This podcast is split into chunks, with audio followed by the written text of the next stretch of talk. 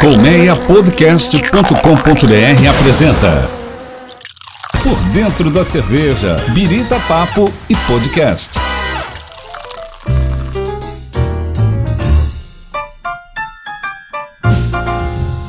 Olá, seja bem-vindo e bem-vinda a mais um episódio do Por Dentro da Cerveja.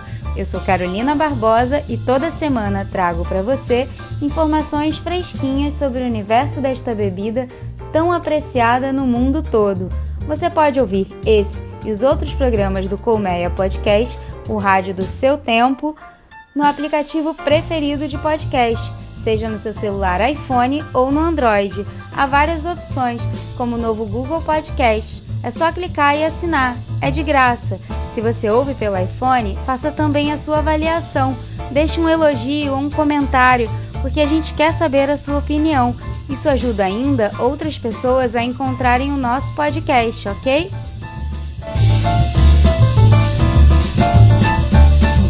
No Por Dentro da Cerveja de hoje, eu converso com a Luana Klopper, diretora do Mundial de la Bière. Grosso modo, é uma espécie de Copa das Cervejas ou de Fashion Week, um grande showroom da bebida que já conta com duas edições anuais aqui no Brasil. Além das novidades do mercado cervejeiro, a Luana vai falar sobre as tendências de consumo e, claro, a importância de um festival de cerveja desse porte para o nosso cenário nacional. Luana, seja muito bem-vinda e obrigada pela sua participação aqui conosco. Ah, eu que agradeço muito pelo convite.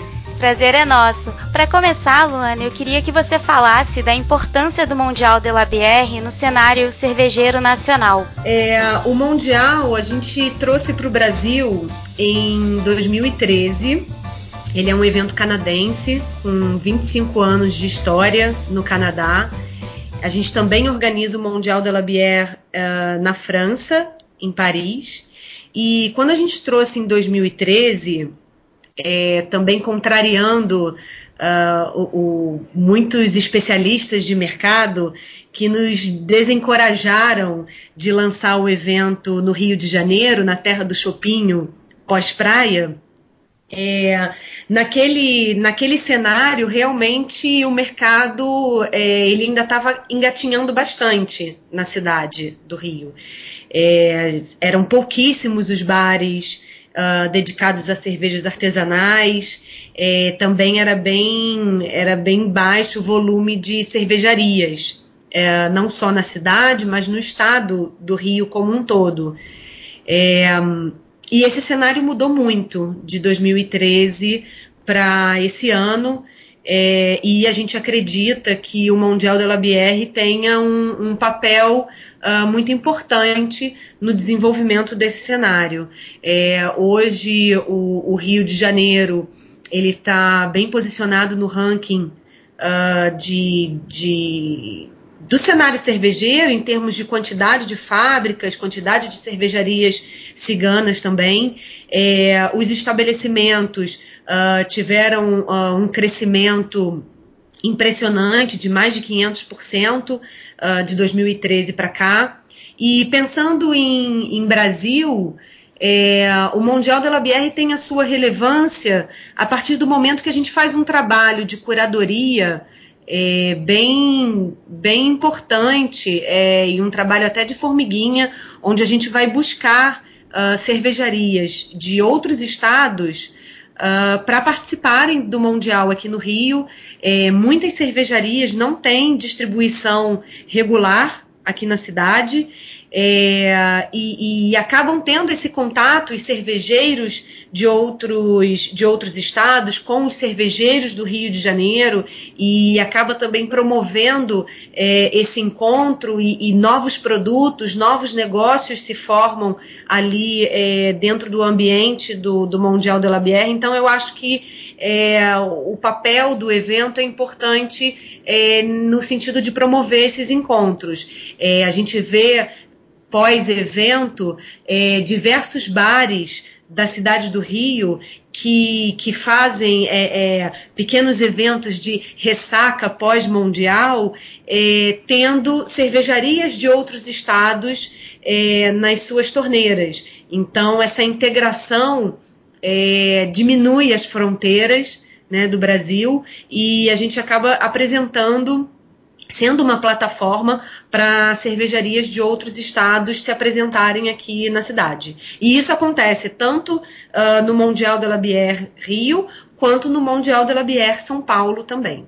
Nossa, que legal. É tipo carnaval, né? Depois a ressaca do carnaval. É, o que acontece também, né? Você vai. O que acontece depois do carnaval é que as pessoas vão fazendo bloco depois, mesmo depois que, que o evento em si termina, né? O principal. É, pois é, tem, o, é, é tem a bagunça pré-mundial, o mundial e pós-mundial. É, a gente vê bastante isso, a cidade, é, vários bares já, já se ativam no, no pré-mundial e também no pós. E você falou aí de um crescimento de mais de 500% em pontos de venda, né? Sim. É muita coisa, né? Quando na primeira edição, 2013, é, você se lembra, assim, seja em número de cervejarias ou estabelecimentos, você tem essa recordação de como era e como você vê agora? Olha, naquele, naquele ano a gente não tinha nem 10 bares de cerveja artesanal no, no Rio de Janeiro. Na verdade, não tinha, não tinha nem cinco. É, em 2013, nós tivemos é, 40 cervejarias uh, expondo no, no Mundial e mais da metade delas de fora do Rio de Janeiro. E uh, tivemos naquela edição uh, nem 20 mil visitantes. É, seis anos depois, a gente vai abrir as portas com mais de 140 cervejarias é, sendo metade delas de fora do estado do Rio e metade, então, do, do estado do Rio, pegando o estado do Rio de maneira geral. É, e estamos esperando receber 50 mil visitantes.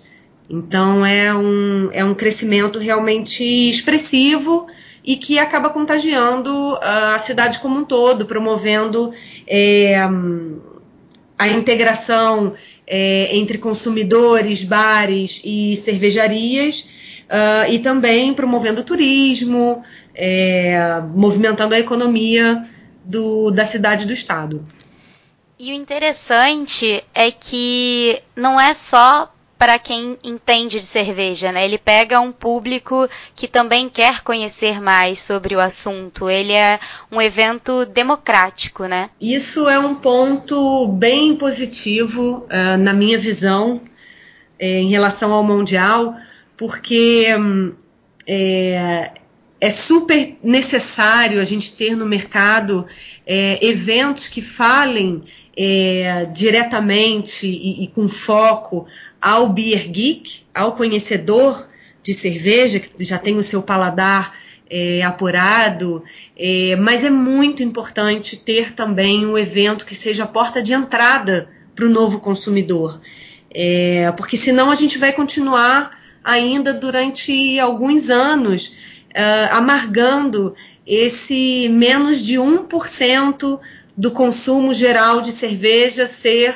é, o consumo de cerveja artesanal. Para a gente virar esse jogo e, e aumentar o market share da cerveja artesanal no Brasil, a gente precisa ampliar realmente o acesso à, à cerveja artesanal é, e ampliar, uh, reverberar mais a, a promoção e, e, e, e, esses encontros entre consumidor e, e produtores, pequenos produtores, médio, médios produtores de cerveja.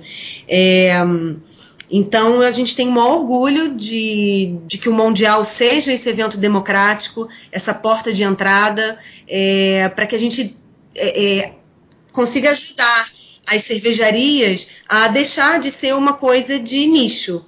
Né, para ser realmente é, ampliar esse market share da, da cervejaria, da cerveja artesanal.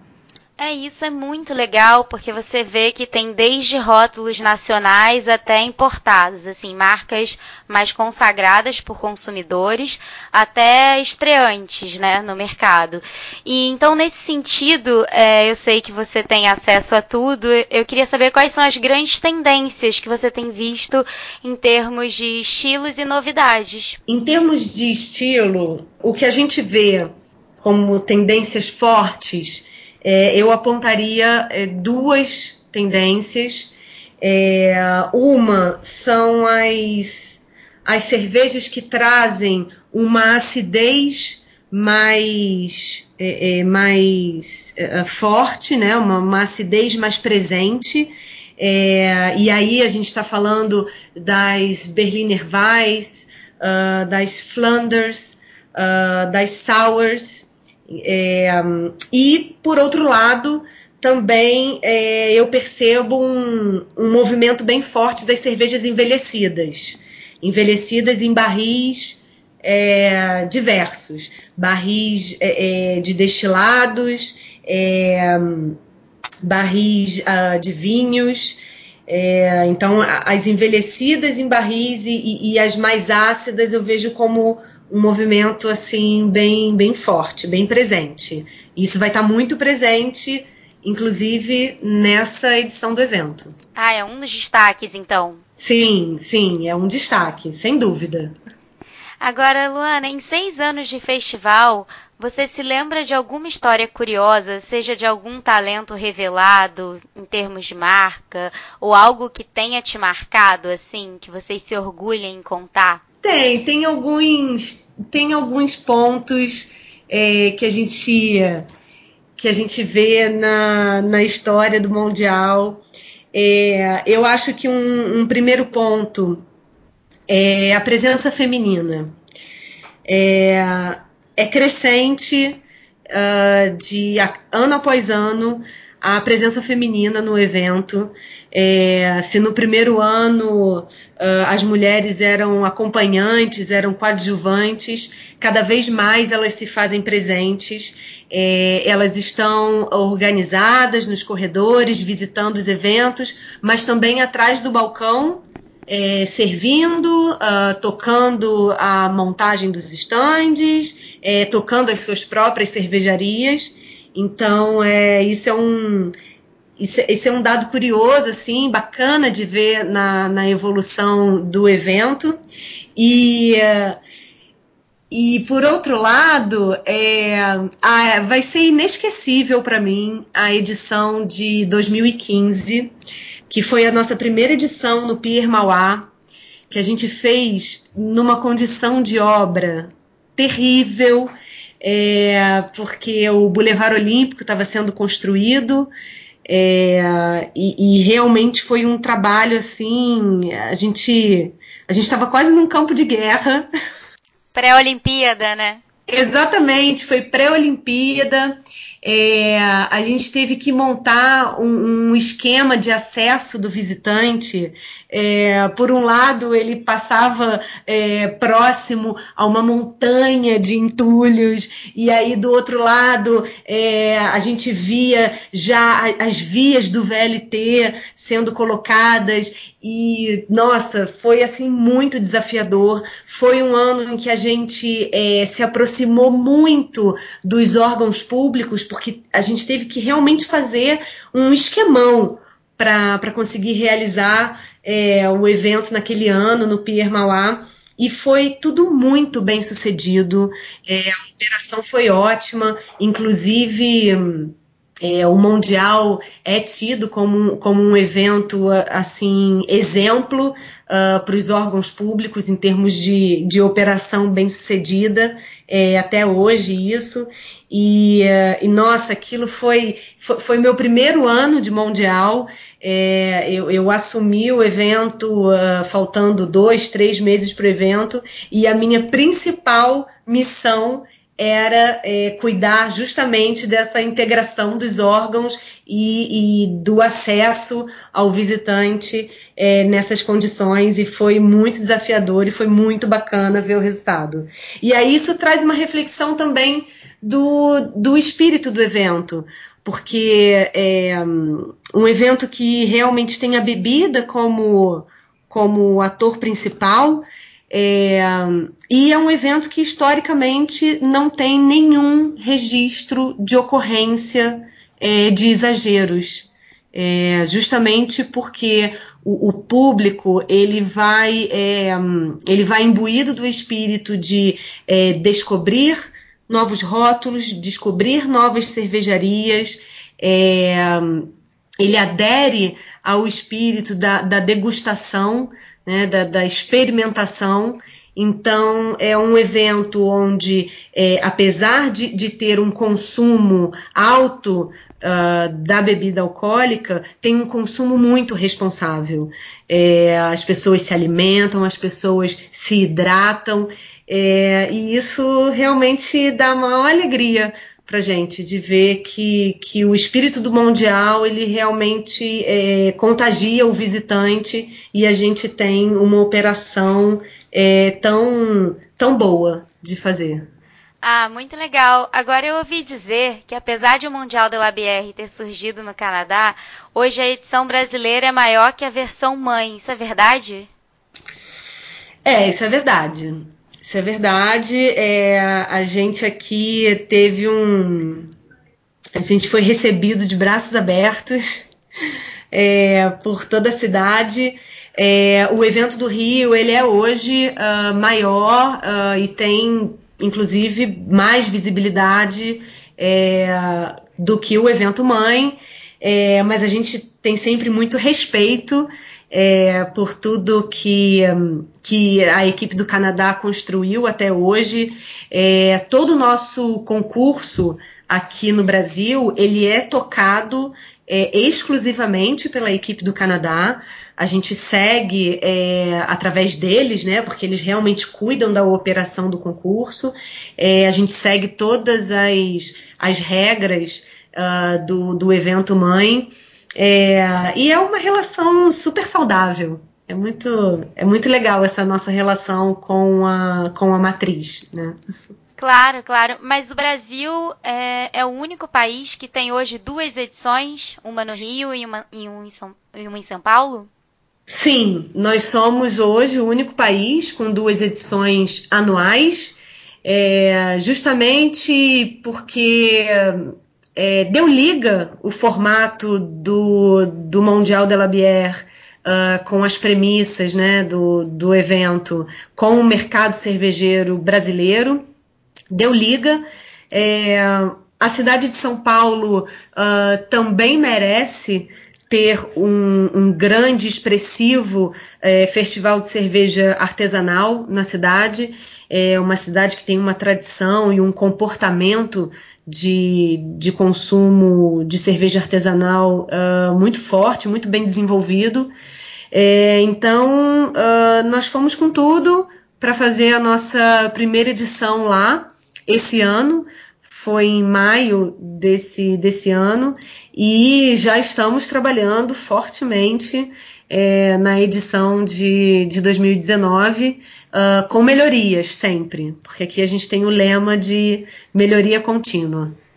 Ah, muito, muito bom. Agora, para organizar um festival desse porte, você percorre, imagino, eventos similares, inclusive os da própria é, marca mundial, né? Mundo afora.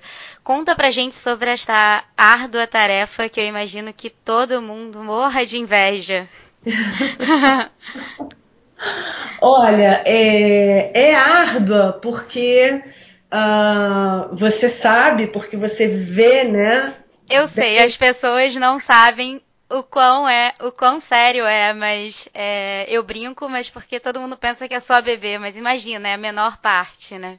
Pois é, e, e é, é a menor parte mesmo, porque é, você você está no, no seu ambiente de trabalho, então é por mais que a bebida seja um produto né, do, do seu trabalho, é, muitas vezes você se vê em, em situações de, de, argumentação, de negociação, é, por ser um, um, mercado muito, muito peculiar, no sentido da gente é, é, trocar com, com, empreendedores, com gestores de negócios é, é, que são muito viscerais. Né? Muitas vezes a gente tem é, verdadeiros embates e discussões sobre mercado cervejeiro, é, posicionamento de marca e tal.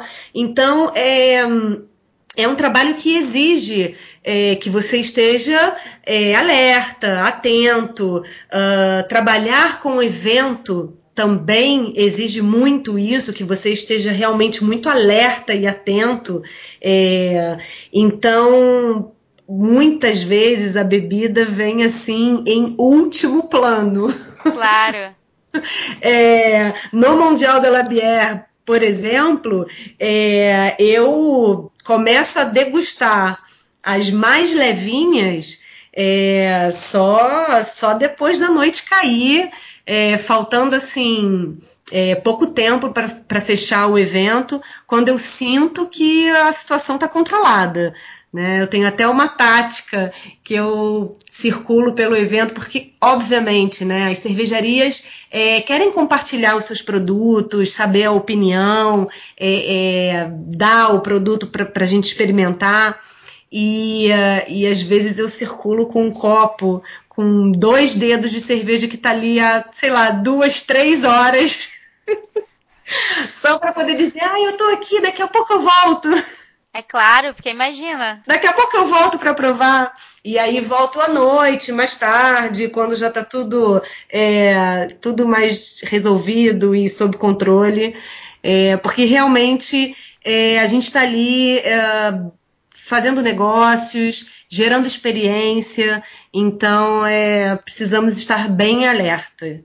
Mas quando eu visito uh, outros eventos e vou fazer é, pesquisas e benchmarking, é, até para conhecer também é, o, o, os produtos de, de outras cervejarias, é, essa eu fico mais flexível com a regra e, e, até consigo me divertir um pouco mais, até porque ao longo desses anos a gente também é, passa a fazer uh, amigos né, dentro do, do mercado cervejeiro.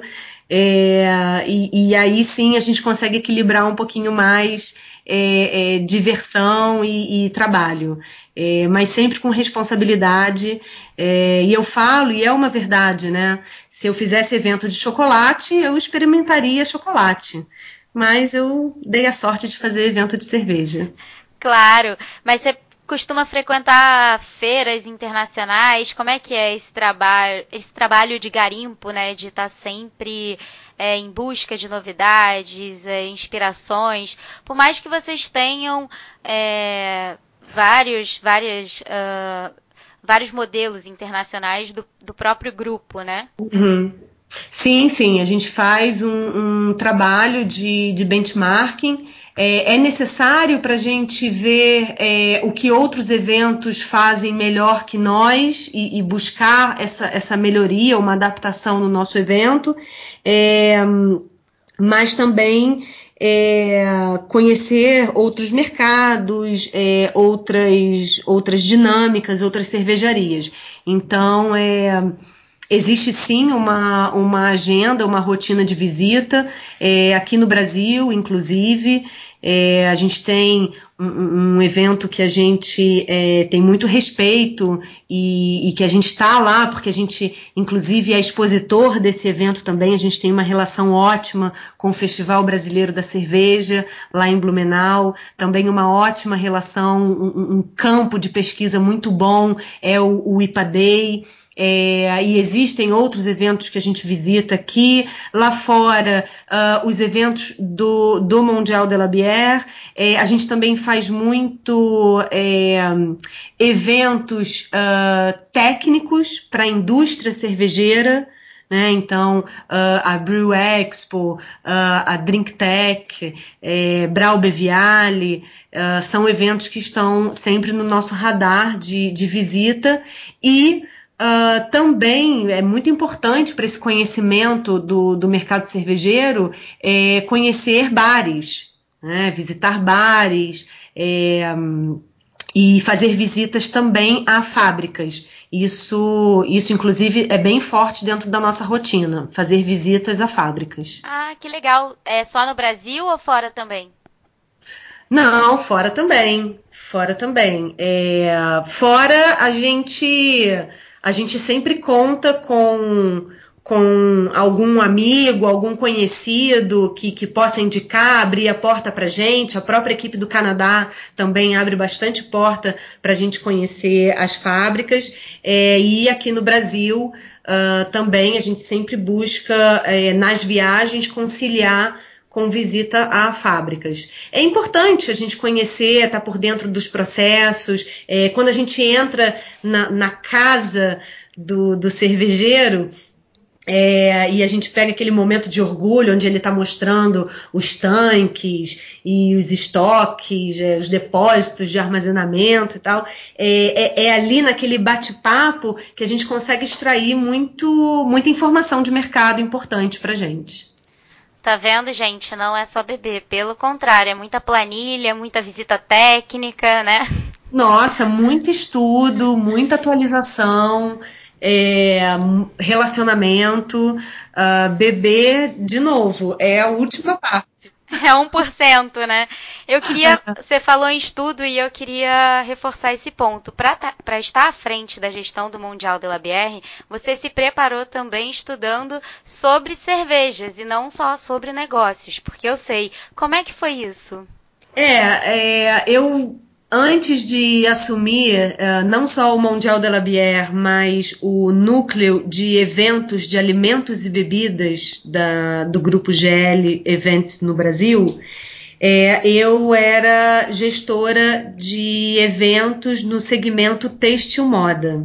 Então eu falava de botões, zíperes, tecidos, é, até que em 2015 é, me convidaram para assumir esse núcleo e eu me vi ali numa necessidade é, de, de me aprofundar e de estudar sobre esse mercado. E como o, o mercado de alimentos e bebidas é gigantesco, é amplo demais, eu precisei escolher um, um primeiro passo, né? um primeiro caminho para eu, eu dar um primeiro passo em termos de entendimento de estudo. E aí eu peguei, eu uni o útil ao agradável. É, resolvi, então, decidir estudar cerveja. É, porque eu já gostava de beber, eu já era visitante do Mundial, inclusive. E fiz um curso de produção de cerveja caseira, que foi muito importante para eu entender é, para eu ter um primeiro entendimento sobre o processo produtivo de cerveja. É, e depois eu fiz a formação de uh, sommelier de cerveja uh, do Instituto da Cerveja Brasil. É, e ali realmente foi o divisor de águas para mim. É, fazer esse casamento de ver a produção e, e, e ver a, a, a, análise sensorial, é, eu eu ganhei muito com, com essa experiência. É, e unindo isso às, às constantes visitas a fábricas, foi realmente o pacote completo que me ajudou a tomar frente desse, desse evento e, e, e começar minha trajetória uh, no, no ambiente de alimentos e bebidas. Nossa, super legal. Eu sabia do curso de sommelier, eu não sabia do curso de produção. Você produz é. cerveja em casa? Não, não me aventuro. Não me aventuro porque, olha, se eu te contasse. Você prefere só provar dos outros, né? Fica no.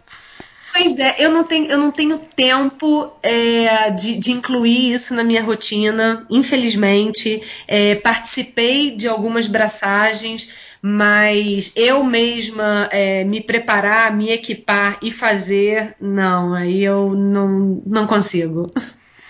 Muito legal. E as novidades desta edição especificamente, Luana? São quantas cervejarias, de quantos países? Eu adoro saber dessa variedade. Olha, esse ano uh, a gente vai ter 143 cervejarias participantes, são 116 cervejarias nacionais e 27 cervejarias estrangeiras que vêm através dos seus importadores e representantes oficiais no Brasil. A gente tem, uh, então, além das cervejarias brasileiras, nós temos cervejarias uh, que vêm da Bélgica, da Alemanha, da República Tcheca, é, da Inglaterra e da Jamaica. Nossa, até da Jamaica, ou seja, tem para todos os gostos. Sim, tem para todos os gostos.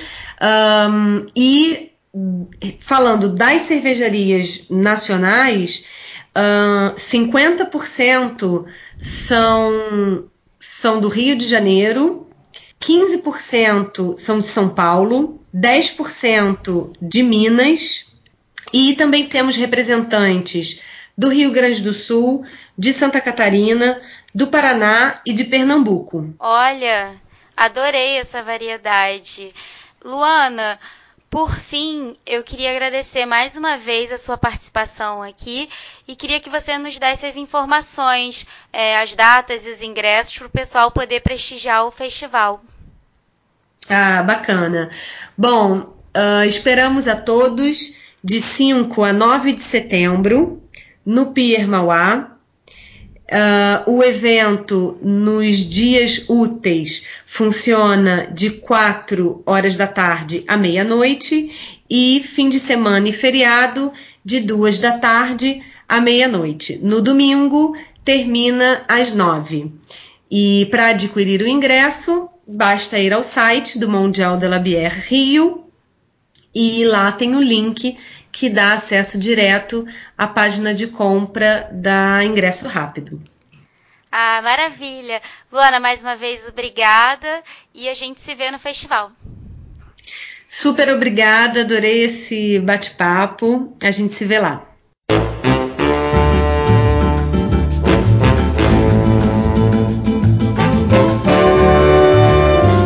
Foi o Por Dentro da Cerveja de hoje com a Luana Klopper, diretora do Mundial de la Bière. Antes de encerrar, eu lembro que você pode ouvir, com o seu aplicativo preferido, os demais episódios do Por Dentro da Cerveja e os diversos outros conteúdos do colmeiapodcast.com.br, o rádio do seu tempo. No Autorama, que também faz parte do variado cardápio de podcast do Colmeia, Fernando Miragaia revela as novidades e os bastidores do mundo dos carros ele traz a cada semana um papo exclusivo com figuras marcantes do setor. Siga também o Por Dentro da Cerveja no Facebook no Twitter e deixe o seu comentário. Sua opinião é muito importante para a gente. Lembrando que em comeapodcast.com.br você encontra todos os nossos conteúdos, de dicas para economizar em viagens a curiosidades sobre as palavras da língua portuguesa. Um grande beijo, um brinde e até o nosso próximo encontro. Por dentro da cerveja, Birita Papo e Podcast.